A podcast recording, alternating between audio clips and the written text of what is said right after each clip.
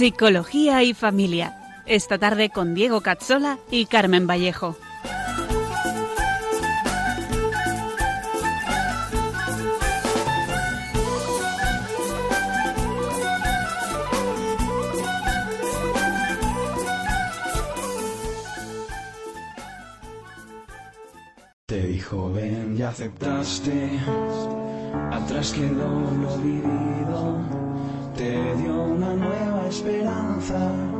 Todo encontró su sentido y ahora estás caminando. Bienvenidos a nuestro programa Psicología y Familia con Diego Cazzola y Carmen Vallejo, un programa para profundizar en la psicología humana, la educación y la familia.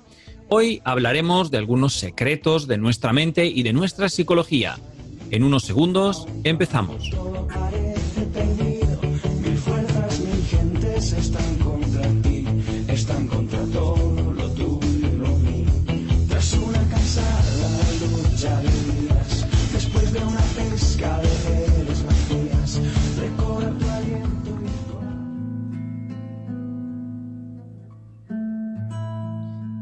Ven Espíritu Santo, ilumina nuestra mente, abre nuestro corazón, para que seamos siempre transparentes a la verdad del Señor, que la Virgen María, nuestra tierna Madre, nos guíe con firmeza, sabiduría y humildad en el camino del amor verdadero, por Jesucristo nuestro Señor. Amén.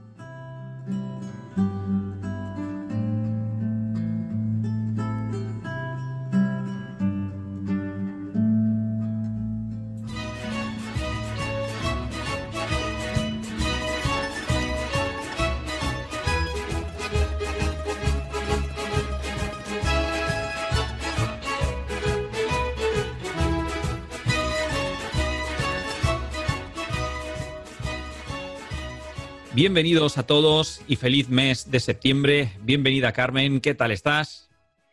Bien, yo muy bien. Mm, Además estamos en un, en un mes muy especial y en un día muy especial. Mm, Felicidades porque hoy es tu cumpleaños. Hoy me tocan eh. los 41, sí señor. Bueno, pues es una edad fantástica. Y luego además has tenido un reciente acontecimiento maravilloso. Ha nacido Ana, tu, Ana, sí, mi, cuarta hija, quinto hijo, sí, sí señor. Ahí está dando guerra. Entonces, ahí dando guerra. Bueno, Mm, esperemos que no dé mucha, mucha, que la sea la justa. exacto, y además tenemos más novedades, porque resulta que, claro, la, mm, voy a cogerme una baja y vas a cubrirme tú la baja, vamos a trabajar Bueno, juntos. ya, sí, ya vamos vamos. a hacer equipazo total. Exacto, vamos a aprovechar muy bien este, estos meses ahora. Sí, tenemos un mes de septiembre de- con un inicio de curso original, diferente, así que todo un montón de retos por delante. Exacto. Pues bienvenidos a este nuevo programa de Psicología y Familia, con el que empezamos este nuevo curso escolar tan especial, con mascarillas, con gel hidroalcohólico, con nuestras nuevas aulas burbuja y con miles de malabares que eh, tendrán que eh, tendremos que hacer para no retomar las clases y morir en el intento. Bueno, pues en el, interior, en el anterior programa hablamos de la psicología de la felicidad y lo hemos hecho partiendo de varios testimonios reales de quienes nos abrían eh, su corazón contándonos qué era la felicidad para ellos y cómo se organizaban eh, para conseguirlo. Sí, en definitiva nos comentaban entre todos que la felicidad estaba en, en las pequeñas cosas, que no era el placer inmediato, que principalmente estaban o está en la familia, en el darse a los demás y en, en tener un sentido en la vida. Todas estas son grandes verdades y, muy importantes que eh, hay que descubrir ¿no? para empezar a ser felices, pero eh, luego estuvimos buscando un desglose parecido eh, en, el Evangelio y nos encontramos con las bienaventuranzas, donde se esconde un camino muy real y quizás más completo eh, para ser felices y que describe además eh, las claves de la salud mental. Sí, así explicamos cómo las nueve bienaventuranzas, las que podemos leer en el Evangelio de San Mateo, capítulo 5, en los capítulos 3 al 12, que promueven la salud psíquica o la virtud de tres formas. Por una parte, nos alejan del mal, promoviendo la pobreza, la humildad, la mansedumbre y el llorar nuestros pecados. Por otra parte, nos proponen hacer el bien, buscando la justicia, la pureza, que es la perfección del orden moral, y además mm, nos dicen cómo hacerlo, con alegría y hasta el martirio. Todo un programa. Eh, sí, y, eh, es decir, eh, se empieza por la humildad y la pobreza, se pasa por el abandono del mundo, la lucha por el autocontrol y la virtud, que es el camino de Dios para nosotros y los demás, Solo luego, una vez, eh, digamos, purificados, pues llegamos al testimonio de la verdad descubierta, vivida y gozada. Eh, pero hoy eh, queremos abordar algunos conceptos propios de la psicología que nos pueden ayudar a entender algunas cosas que a veces nos pasan en nuestra mente. La idea es destapar en la medida de lo posible los mecanismos psicológicos que subyacen a nuestra conciencia y por los que a veces eh, no conseguimos eh, ese orden interno y esa congruencia eh, con nuestros principios. Sí, muchos de estos fenómenos son estudiados desde hace mucho por la psicología, en concreto por la psicología social y la cognitiva. Sin embargo, se pueden reenfocar de forma cristiana y ver cómo entran mm, dentro del bagaje de la Iglesia y en cierto modo en el sentido común del cristiano. Pero bueno, antes de todo esto, mm, antes de continuar, os recordamos que para preguntas y sugerencias podéis escribirnos al correo psicología y familia 2 con número arroba radiomaria.es y también en nuestra página web en Facebook, eh, facebook.com barra psicología y familia 2, también con número. Y ahí podéis saber las fechas del programa, el enlace a los podcasts de, que se sube a internet de cada programa, referencia de artículos, nombres o documentos y recoger, que es muy importante, vuestras opiniones y comentarios para otros programas. Muy importante también darnos sugerencias, y si os gusta que tratemos un tema, pues que lo podamos tener en cuenta, nos lo decís. Bueno, pues vamos a empezar con el contenido de hoy. En el programa del 21 de julio estuvimos tratando el tema del efecto placebo y del efecto nocebo. Y ya vimos cómo la mente humana es capaz incluso de generar cambios físicos, tanto para bien como para mal, cuando así lo cree. Puede generar un cáncer o eliminarlo. Puede subir la temperatura corporal o desinflamar una zona del cuerpo. Puede generar una jaqueca, o un desmayo en segundos, si así está convencida. Es un efecto que, como decíamos, debería ser tomado muchísimo más en cuenta, sobre todo en el caso del efecto nocebo. Pero no es el único fenómeno que tiñe nuestra psicología eh, menos consciente. Y atención que he dicho menos consciente, ¿no? he dicho inconsciente ni mucho menos subconsciente. Pero bueno, eso lo veremos en otro programa. Eh, hay mucho más y, eh, vamos a ver algunos. El primer efecto que queremos presentar es el efecto de la disonancia cognitiva. La disonancia cognitiva se refiere eh, a la tensión o al malestar, incomodidad que percibimos cuando mantenemos dos ideas contradictorias o incompatibles, o cuando nuestras creencias no están en armonía con nuestra conducta, con lo que hacemos, vamos. Es decir, el término se refiere a la percepción de incapacidad de incompatibilidad de dos cogniciones simultáneas. Tener dos ideas, ¿vale? Que no están eh, eh, sincronizadas, se, chocan. Sí, este concepto fue formulado por primera vez en 1957 por el psicólogo estadounidense Leon Festinger en su obra Teoría de la disonancia cognitiva. Según la teoría de Festinger, al producirse esta incongruencia o disonancia, de manera muy apreciable, la persona se ve automáticamente motivada para esforzarse en generar ideas y creencias nuevas para reducir la tensión que le produce esta disonancia hasta conseguir que el conjunto de sus ideas y actitudes encajen entre sí, constituyendo una cierta coherencia interna. Eh, vamos, dicho de otro modo, si tengo una idea A que entra en conflicto con otra que es B, o cambio una de las dos, o tenderé a generar una creencia C que justifique esa incongruencia entre y B. esta es una teoría que algunos eh, no la aceptan, no les gusta, pero en realidad no ha quedado mm, invalidada ¿eh? y, sigue bastante vigente.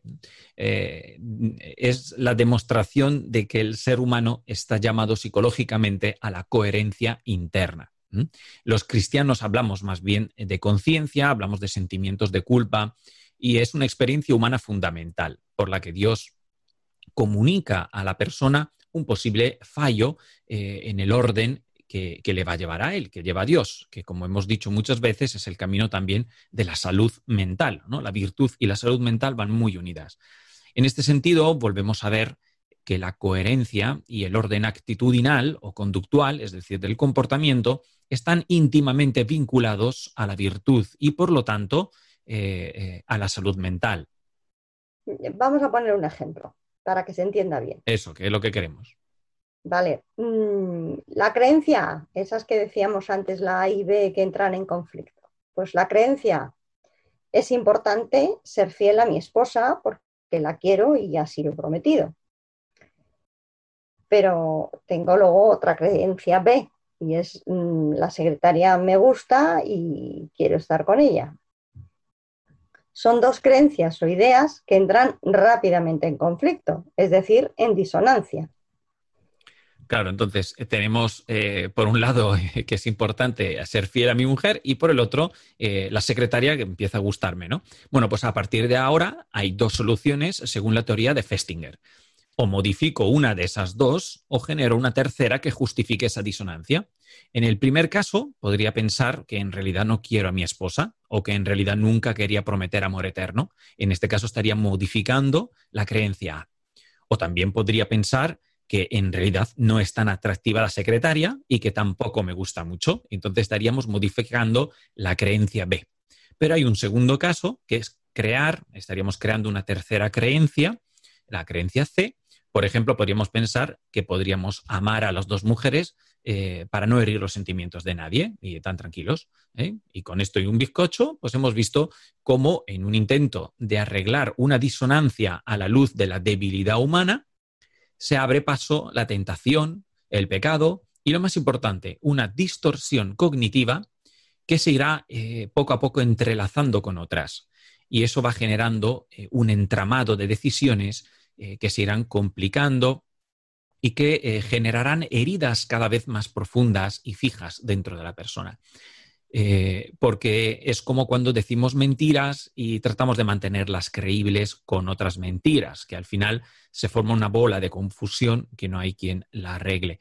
Eh, quienes viven con muchas de estas distorsiones al final pierden cada vez más la auténtica humildad y la paz que solo disfruta quien vive en la verdad porque, eh, bueno, como digo yo siempre, eh, no por pensar que el muro es de espuma, eh, te harás menos daño cuando te lances contra él a toda velocidad. al final, antes o después, todos impactamos con la realidad verdadera. Si no es esta vida, si no es en esta vida, es en el encuentro con Cristo cuando nos morimos, pero es un encuentro ineludible, va a pasar.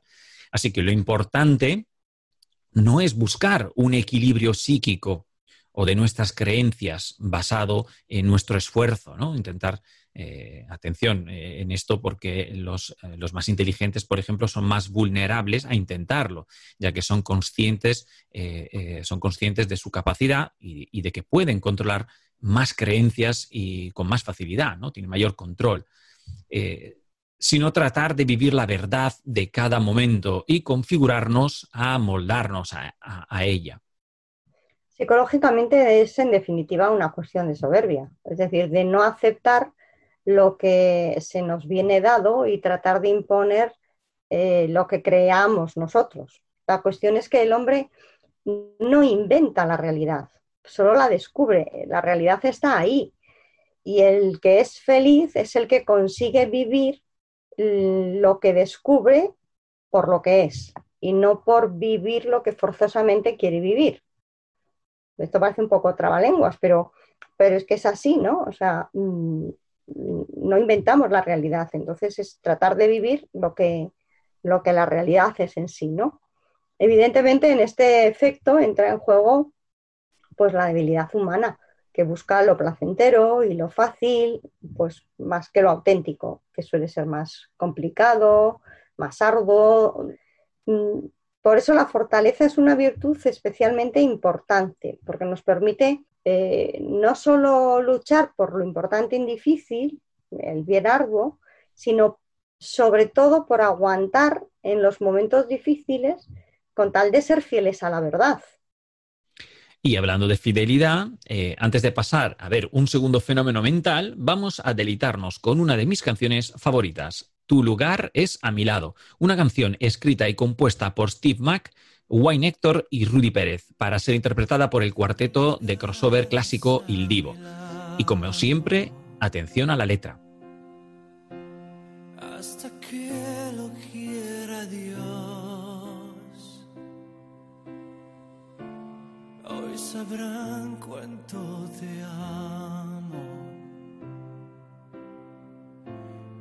Por fin seamos dos. Y nunca estuve tan seguro de amar así sin condición.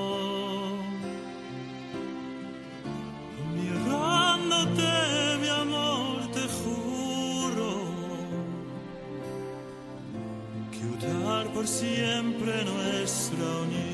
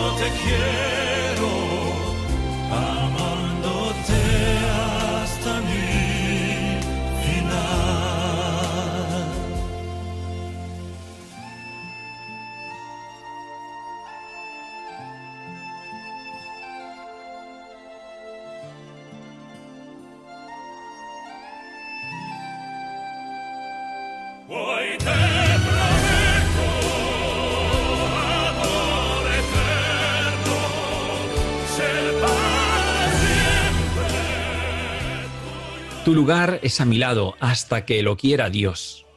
Hoy te prometo amor eterno, ser para siempre tuyo en el bien y en el mal. He aquí una buena solución, buscar la verdad, buscar la voluntad de Dios como garantía de no apegarnos a hacer la nuestra, que casi siempre nos lleva por el camino equivocado. Entonces podremos hacer promesas de amor eterno en lo bueno y en lo malo. Estáis escuchando el programa de Psicología y Familia con Carmen Vallejo y Diego Cazzola. Estamos viendo engaños psicológicos de la mente humana, que es mm, mejor conocer y controlar que desconocer y dejarnos atrapar por ellos. Hemos visto la disonancia cognitiva de Festinger. Veamos ahora otro fenómeno interesante que es la profecía autocumplida. La profecía autocumplida o profecía autorrealizada es una predicción que, una vez hecha, es en sí misma la causa de que se haga realidad. Es un fenómeno muy importante mm, en la educación de otros, ¿no? Porque especialmente en maestros y profesores, pero también en los padres. La expresión mm, es acuñada por el sociólogo Robert Merton, que murió en 2003, quien formalizó su estructura y sus consecuencias en su libro Teoría Social y Estructura Social. Merton da concretamente la siguiente definición. La profecía que se autorrealiza es, al principio, una definición falsa de la situación, que despierta un nuevo comportamiento que hace que la falsa concepción original de la situación se vuelva verdadera. Como vemos, tiene algo que ver con la dinámica psicológica del efecto placebo, es decir, algo que no es verdad genera las mismas consecuencias como si lo fuera. Es también conocida como el efecto eh, Pigmalión, eh, por el mito eh, del griego de Pigmalión, un escultor que se enamoró de, su, de una estatua que había tallado él y que al final esta acaba cobrando vida. Porque de eso se trata, de creer algo que a pesar de no ser cierto, termina por cumplirse, porque todo mi sistema de creencias, que está en continuo y frágil intento de equilibrio, intenta acomodarse a las creencias y expectativas que tengo. Es decir, es la consecuencia de buscar lo que tengo en mente más que analizar objetivamente lo que experimento, lo que tengo delante. Es una cuestión, en definitiva, de objetividad. Es un volver a la eh, débil capacidad humana de permanecer en la verdad y buscar más bien eh, la verificación sencilla, rápida de las premisas o el no tener que lidiar con lo que nos han dicho o comentado previamente cuando choca con nuestras experiencias. Sí, un ejemplo muy sencillo. David Leland, yo mi inglés no es muy bueno, realizó un estudio de la motivación humana, en el cual se encuentra un epígrafe dedicado a, esto, al efecto Pygmalion. En este apartado se explica que Rosenhall en 1966 demostró cómo las expectativas o los sesgos de un investigador influían en el comportamiento de los sujetos estudiados, independientemente del contexto o ámbito en el que la investigación se llevara a cabo. Esta investigación la llevó eh, al ámbito educativo junto con Jacobson en el libro Pygmalion in the Classroom. Y eh, sí, Mac, eh, eh, expone un estudio sobre un caso del ámbito escolar en el que se realizaron test de capacidades a alumnos negros del casco urbano de entre 7 y 11 años, ¿no? y de segundo al quinto grado, más o menos lo que sería segundo, sexto de primaria. Bueno, pues una vez evaluados dichos test, se les comunicó a los profesores que una mitad de cada clase, elegida al azar, era muy brillante, mientras que de la otra mitad se dieron los resultados reales. Los resultados de esta investigación fueron que la mitad de las clases que se habían considerado más capacitados obtuvieron un progreso mayor al final del curso, siendo elegidos al azar, que la otra parte de la clase, cuyos resultados comunicados al profesorado eran reales. También se observaron diferencias de rendimiento de un grado a otro. Es decir, al considerar los profesores más inteligentes a ciertos alumnos, estos tendían a rendir más. Este es un efecto que, al igual que el, efecto placebo, puede tener también su lado oscuro, por supuesto. Entonces, cuando tratamos bien a alguien, este tiende a responder bien, o por lo menos de forma coherente. Pero también puede pasar que si nos hablan mal de alguien, nos predispongamos automáticamente a buscar la confirmación de los prejuicios que nos hemos generado, con lo que nos han dicho, claro. Una vez más, volvemos a la importancia del equilibrio mental, también orden o virtud, como dijimos, de no ser tan dependientes de la opinión de los demás como para seguirles la corriente y distorsionar nuestras expectativas y criterios, pero tampoco ser desafiantes y llevar la contraria con sospecha y con distancia. Lo mejor es, como siempre, conseguir un orden interior que nos permita vivir de forma ajustada a la realidad y a la verdad, eh, nos guste o no. Más bien es, eh, es importante ver las cosas, sobre todo las relaciones humanas y aún más las de carácter educativo, con mucha esperanza y con mucha positividad. No para agradar a otros, sino para favorecer en la mayor medida una respuesta positiva y enérgica y confiada en los demás para que la gente pueda sacar lo mejor de sí por medio de una profecía autocumplida, sí, pero invertida, es decir, del alumno hacia el profesor. En el ejemplo, en el profesor que cree en el alumno, espera en su esfuerzo y éste responde a esas expectativas, eh, dando eh, más de lo que ambos se esperaban. quizá los prejuicios tienen que ver, eh, por lo menos en parte, con todo esto. Y si bien ayudan a no tener que formular siempre un juicio y así tomar decisiones más rápidas, sobre todo en momentos de urgencia, pues también podemos basarnos más en ellos que en la realidad. El problema es que nos amoldaríamos al miedo y viviríamos sin confianza en la providencia, que siempre exige un cierto abandono y una cierta pérdida de control mm, para ser vista. Bueno, lo importante ahora es, eh, eh, más, eh, más que cometer algún error de este tipo, es no caer constantemente en ellos y negarlo, porque entonces se genera un efecto capa de cebolla en la estructura cognitiva de nuestra personalidad. Y dejamos de ser auténticos, dejándonos llevar por una forma de ser que no nos gusta, no nos da paz, no nos satisface, pero que tratamos de justificar continuamente hasta pensar que eh, esa forma de ser es la que queremos. Pienso en esas eh, películas, por ejemplo, en las que eh, los personajes están, bueno, han sido tremendos en su vida, ¿no? Y estando a punto de morir, se confiesan el uno al otro que no se arrepienten de nada y que volverían a hacerlo todo igual. Mm, Pues no, muy mal. Yo, mi opinión personal es que siempre tenemos que tener claro que podríamos y deberíamos haberlo hecho mejor. ¿Eh? Tenemos que ser conscientes todo lo posible de nuestros autoengaños, digamos así en definitiva, de nuestros pecados, sobre todo los veniales y de los capitales. Eh, en fin, mm, todo lo que hemos dicho tiene consecuencias muy, eh, no sé cómo diría, muy prácticas en la vida del día a día.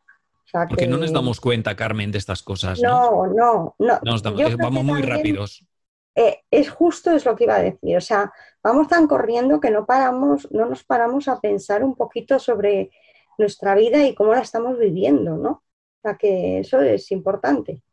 En fin, os recordamos que para preguntas y sugerencias eh, podéis escribirnos al correo psicología y familia 2 con número arroba radiomaria.es o consultar nuestra página en Facebook, facebook.com barra psicología y familia 2 con número siempre. Eh, lo decimos siempre, nos encantan vuestros correos, vuestras dudas y consultas y os animamos mucho a escribirnos. Además que nos da mucho ánimo y, y también ideas para seguir adelante y para bueno, pues tratar los temas que os interesan.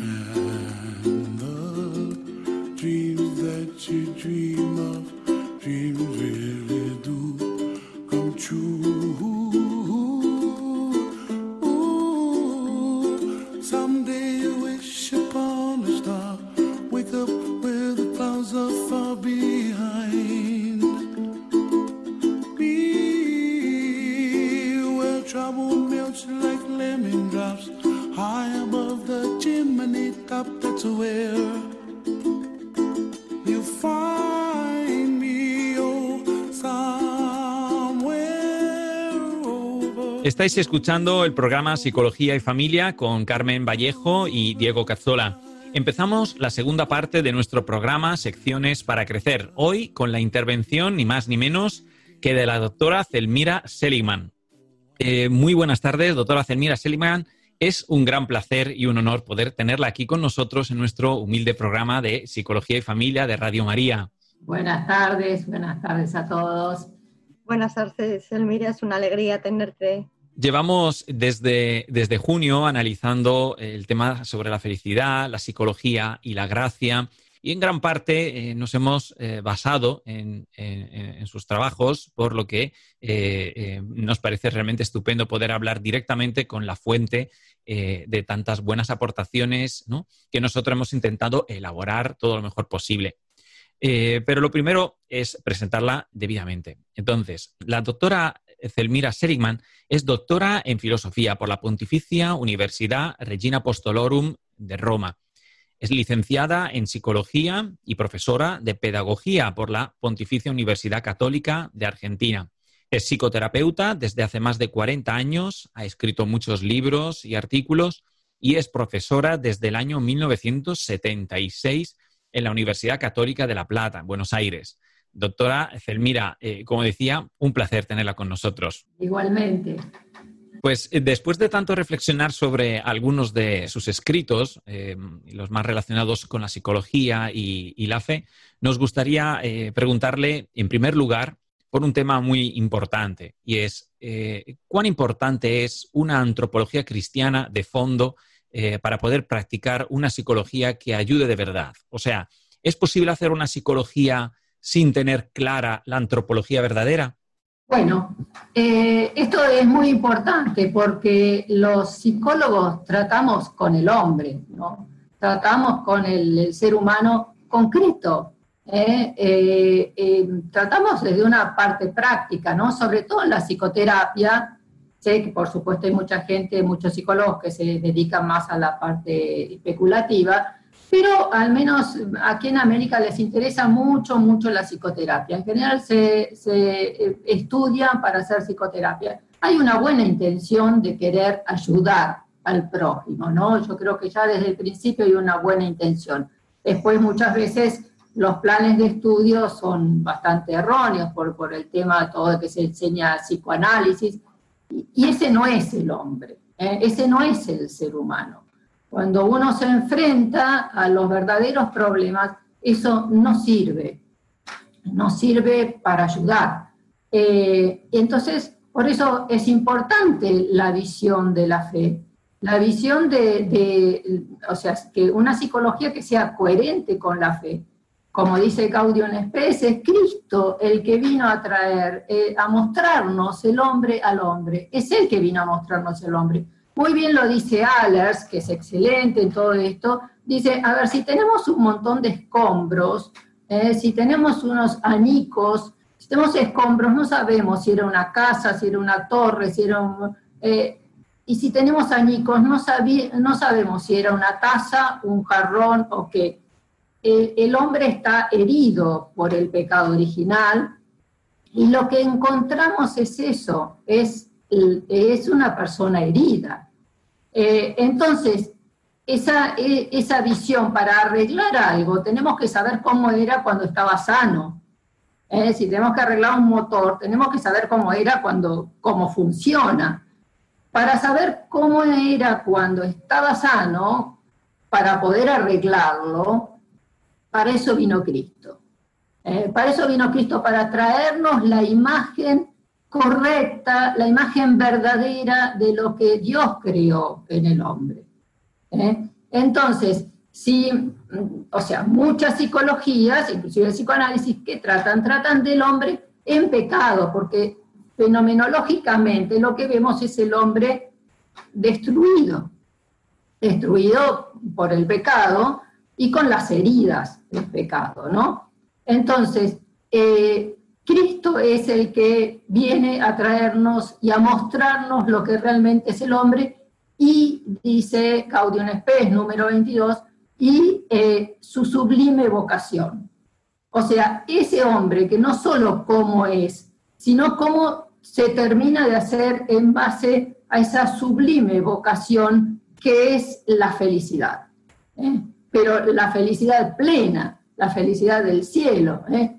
Para eso, para eso, eh, o sea, Dios creó al hombre, ¿no? Para conocerlo, amarlo y servirlo en este mundo y gozarlo en la vida eterna. Entonces, solo la, fe nos muestra em, el verdadero hombre, porque todo lo demás eh, todas las demás formas de, de, búsqueda de felicidad, ya lo dice Aristóteles en la ética, ¿no? O sea, bueno, los hombres buscan la felicidad porque todos quieren ser felices, porque eso está en el, corazón del hombre, todos quieren ser felices, nadie viene al consultorio porque esté feliz, viene porque está infeliz, buscando la felicidad. Eh, entonces es ahí lo que le tenemos que dar, la verdadera felicidad. ¿Por qué? Porque la mayoría, como dice Aristóteles, se equivocan. Eh, ¿Por qué se equivocan? Porque buscan los bienes efímeros, eh, buscan el placer, buscan las riquezas, la imagen, el estatus, eh, social, eh, entonces se equivocan. ¿Por qué? Porque todo eso, en el fondo, termina vaciando el alma. El hombre está hecho para algo mucho más grande. Es muy lindo ver quizás en la, terapia, en el hombre herido, ver que, el hombre también, el alma es un misterio, es un misterio de Dios. ¿eh? Es el misterio que, o sea, ¿a qué llama Dios cada alma? Entonces es muy importante verlo desde ese fin, eh, de eso, qué es lo que quiere Dios para cada alma, porque eso, eso es lo que lo va a hacer feliz, eso es lo que lo va a realizar, ¿eh? Eh, lo va a plenificar en aquellas cosas que den gloria a Dios y realmente lo lleven a esa como dice Santo Tomás, esa felicidad incoada, esa felicidad que empieza aquí y termina en la felicidad plena del cielo. Yo digo que hay que alimentar en los pacientes eh, esta, esta sed de felicidad verdadera. Hay que decirles que se puede ser feliz y que se debe ser feliz, porque la felicidad verdadera eh, existe y no se está esperando. ¿eh? Exacto. Y una preguntita en esta línea, eh, hablando de la felicidad, entonces, ¿qué es lo que podría ayudar más a elevar la mirada en esta búsqueda de la felicidad y de la paz, de modo tal de no quedarnos en, y muchas cosas buenas, pero que son pequeñas, que incluso pueden ser las amistades, pueden ser la mujer, la esposa, el esposo, ¿no?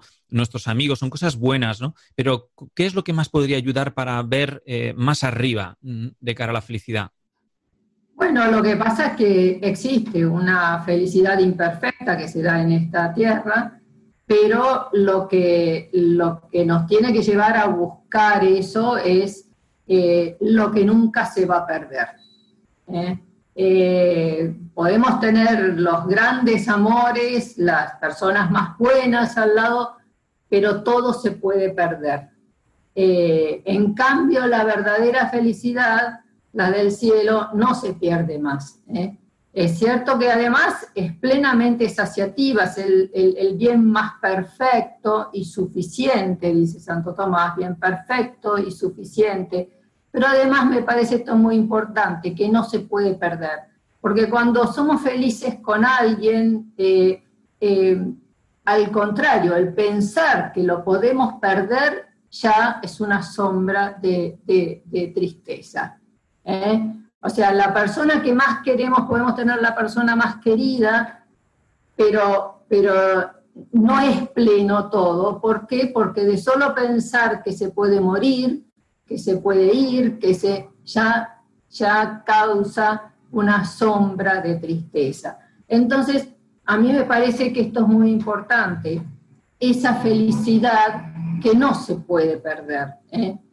Y esa, que es la felicidad perfecta, que es eh, además plenamente saciativa del alma, eh, esa felicidad solo se encuentra en el cielo. Y en esta tierra hay una felicidad también, y una felicidad eh, imperfecta, que tiene que ser incoada, o sea, tiene que ser un camino eh, hacia esa felicidad perfecta. En ese amor hacia los demás, el amor al prójimo es, justamente ese camino, la caridad. ¿eh? La caridad es lo que nos une, que le da esa dimensión de eternidad al amor también, ¿no? esa dimensión de eternidad que aunque se vaya, sabemos que lo vamos a encontrar en el cielo. ¿eh? Esa dimensión porque nosotros tenemos como una sed de eternidad. ¿eh?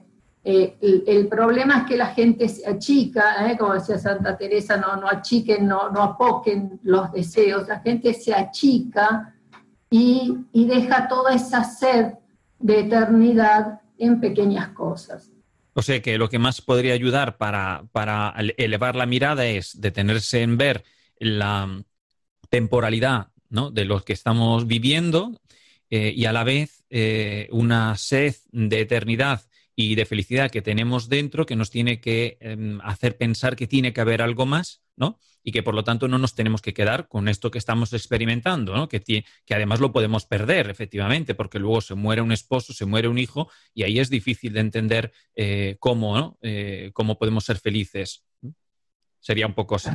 Claro, en cambio, si lo entendemos bien, sabemos que, que eso fue un pedacito del, del cielo y de ese amor que tendremos después, ¿no? O sea, aquí es participación de esa felicidad, que siempre está en la caridad, ¿no? Eh, pero estamos llamados para la caridad, ¿eh? Porque, porque estamos llamados al amor.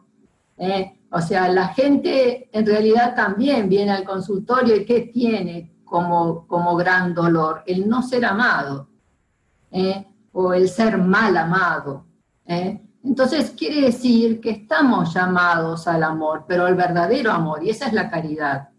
¿eh? Y ese es el amor que no se pierde en el cielo ¿eh? y que va a tener su plenitud en el cielo. O sea, si realmente hemos sufrido por falta de amor o mal amor en esta tierra, eh, en el cielo tendremos el máximo amor, toda la plenitud de ese amor. O sea, siempre hay que pensar que acá empieza lo que va a terminar allá. ¿eh? O sea, aquí la, gracia es el principio de la gloria, decimos. O sea, lo que acá tenemos por gracia de caridad, del amor de las pequeñas cosas, eh, eso va a dar fruto en la plenitud del cielo. Pero es la misma vida. ¿eh? Eso es importante, no, no es otra, es la misma que hacemos el mismo camino desde acá hasta el cielo.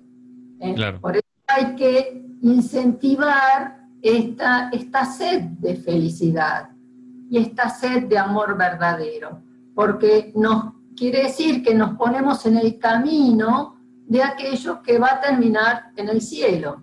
¿eh? Pero ese es el camino correcto, el camino de felicidad. Y una última pregunta, eh, nos quedan ya dos minutos como mucho, pero eh, es una pregunta un poco difícil, pero creo que es curiosa, por lo menos curiosa. Y es, eh, me gustaría saber su opinión sobre cómo sería una psicología humana sin pecado original, ¿no? Por ejemplo, si nos ponemos a analizar cómo sería psicológicamente describible la psicología de, de, la Virgen María, por ejemplo, ¿no? ¿En qué puntos principales se podría diferenciar de la nuestra? Claro, bueno, primero en los seres humanos la realidad es que el pecado existe. Y eh, bueno, feliz culpa que mereció tal redentor, o sea que además quizás no es, nosotros podemos llegar a ser mucho mejor, eh, o sea, también esa psicología está más perfecta que la de antes del pecado, porque, porque tenemos el redentor. Eh, una psicología, la psicología es, la ciencia del alma. ¿Cómo sería esa alma? Y sería el alma virtuosa, donde la plenitud la tiene la caridad, ¿no? O sea, ¿qué psicología se Y por eso nosotros tenemos que participar de eso también, ¿eh? Nosotros tenemos que cristificarnos, ¿eh? Y María nos ayuda a ser como su hijo. Tenemos que cristificarnos. ¿Qué quiere decir eso? También tener la mente de Cristo, dice San Pablo, ¿eh? O sea, tenemos que tener la psicología de María y de Cristo. ¿Y cuál es? Y es la vida de la caridad. ¿eh? Es, la vida virtuosa. Lo único que nos costará un poco más de esfuerzo, ¿no? Trabajar esa psicología y vencer las dificultades. Eh, claro, claro, porque bueno, porque nosotros, pero a ver, el esfuerzo eh, es, chiquito al lado de la gracia que es muy grande. O sea, lo que hay que hacer es que, como María, decir sí y abrirse a la gracia. Eh, o sea, es, eh, eh, es poco lo que se nos pide para todo lo que se nos da, en relación a todo lo que se nos da, ¿no? Entonces, saber también ser agradecido y, y tener los brazos abiertos para todo lo que se nos da. No cerrar ni los oídos ni los ojos, o sea, no hay que ser cerrado, hay que abrirse a, a, a la gracia que es todo lo que se nos da. Entonces ahí vamos a ir participando de esa mente de Cristo, como dice San Pablo. ¿eh? O sea, estamos llamados a ser también como Cristo y como María. Pues me gustaría, me gustaría eh, que los oyentes eh, se dieran cuenta eh, que estamos hablando de psicología. ¿no? No es, esto no es una charla de teología. Y es un punto en que me, veo siempre a tener que eh, enfatizarlo, porque parece que esta sea como una homilía y no, no, no lo es. Eh, esta es psicología. Eh, el problema es que nos hemos acostumbrado un poco a la psicología barata o a la que es incompleta y por lo tanto nos cuesta mucho integrar estos elementos, pero este esfuerzo de ser como Cristo, este esfuerzo de eh, seguir el camino de María, a pesar de su falta de pecado original y de nuestro enorme trabajo, tenemos que estar abiertos a la gracia y que este es un trabajo psicológico muy importante que es, está muy vinculado a la enfermedad mental y a todo el trabajo que nosotros tenemos que hacer como psicólogos eh, para ayudar a los demás. Entonces, eso, Mati. Eso, Allers también lo dice, ¿no? Dice, el psicólogo tiene que ser también un, un, instrumento de la gracia, tiene que ser un camino de la gracia. Dice, así como también abre a la persona, a la, a la comunidad humana, la tiene que abrir a la comunidad de la gracia, a la comunidad eh, eh, trascendente. ¿eh? Es que no podemos, es que el ser humano es este, o sea, no le, o sea, la psicología tiene que subordinarse a la teología. Así como tenemos en cuenta la biología y podemos decir psicológicamente si uno tiene un tumor o tiene cualquier otra cosa puede tener conductas eh, distintas, de la misma manera tiene que subordinarse a la teología porque es la que nos muestra la verdadera dimensión del hombre, porque esto es el tratado del alma, el alma, y el alma es la que está llamada a esa felicidad. Pues doctora eh, Celmira Seligman, yo se lo agradezco un montón. La verdad que tengo, eh, habíamos hablado también más preguntas, me encantaría. No sé si algún día podemos hacer otra pequeña intervención y abordar algunos temas más porque da mucho gusto, ¿no? Eh, eh, pues muchísimas gracias, ha sido un placer, evidentemente, tenerla con nosotros, aprender así en directo. Eh, y para mí ha sido todo un regalo de cumpleaños, así que muchísimas gracias. cumpleaños, bueno. Muchísimas gracias, porque sí que es verdad que, que se abre los ojos hacia eh, un camino, digamos, verdadero, ¿no? Y más, más real de sí, sí, sí. antropología mmm, del verdadero hombre. Claro, esto es ser realista, ¿eh? y un terapeuta tiene que ser realista. ¿eh? Esta es la realidad del hombre, sí. Muy bien, pues muchísimas gracias, eh, doctora Zelmira Seligman, eh, ha sido un placer. Bueno, gracias a ustedes. Hasta gracias luego. Por... Un abrazo. Adiós.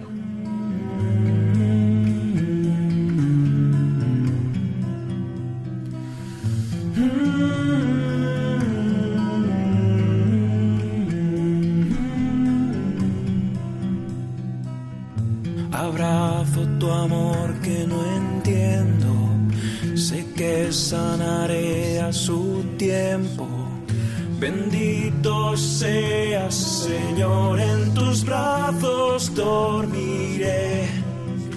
Descanso en ti, descanso. Esto es todo, amigos de Radio María. Os dejamos una vez más la tarea de pensar si nuestra forma de pensar, creer y decidir es conforme a lo que Dios quiere, a reflexionar sobre si nuestra personalidad es auténtica o si se nos han colado creencias a veces muy simples y casi imperceptibles que delatan un apego a distorsiones y justificaciones que modifican nuestro rumbo hacia la completa sinceridad con uno mismo esa virtud que llamamos humildad y sin la cual el camino se vuelve pedregoso y más duro. Dios mediante, nos volveremos a escuchar el 13 de octubre a las 17 de la tarde con un nuevo programa en el que seguiremos analizando otros procesos mentales a los que nos enfrentamos sin saberlo eh, de forma continua. Os invitamos a escribirnos a nuestro correo y formular vuestras preguntas, sugerencias y dudas a psicología y familia 2, número arroba radiomaria.es o en nuestra página de Facebook, facebook.com barra psicología y familia 2, también en número. Como dice San Pedro en su primera carta, sed libres, pero no hagáis de la libertad un pretexto para hacer el mal, sed libres como servidores de Dios. Que el Señor os bendiga, os preserve y os sane del coronavirus y que recéis por nosotros, que nosotros rezaremos por vosotros. Hasta la próxima, si Dios quiere, Carmen, y feliz semana a todos. Feliz semana a todos y hasta la próxima a todos. Hasta luego. Descanso en ti, descanso en ti, descanso en ti, descanso en ti, descanso en ti, descanso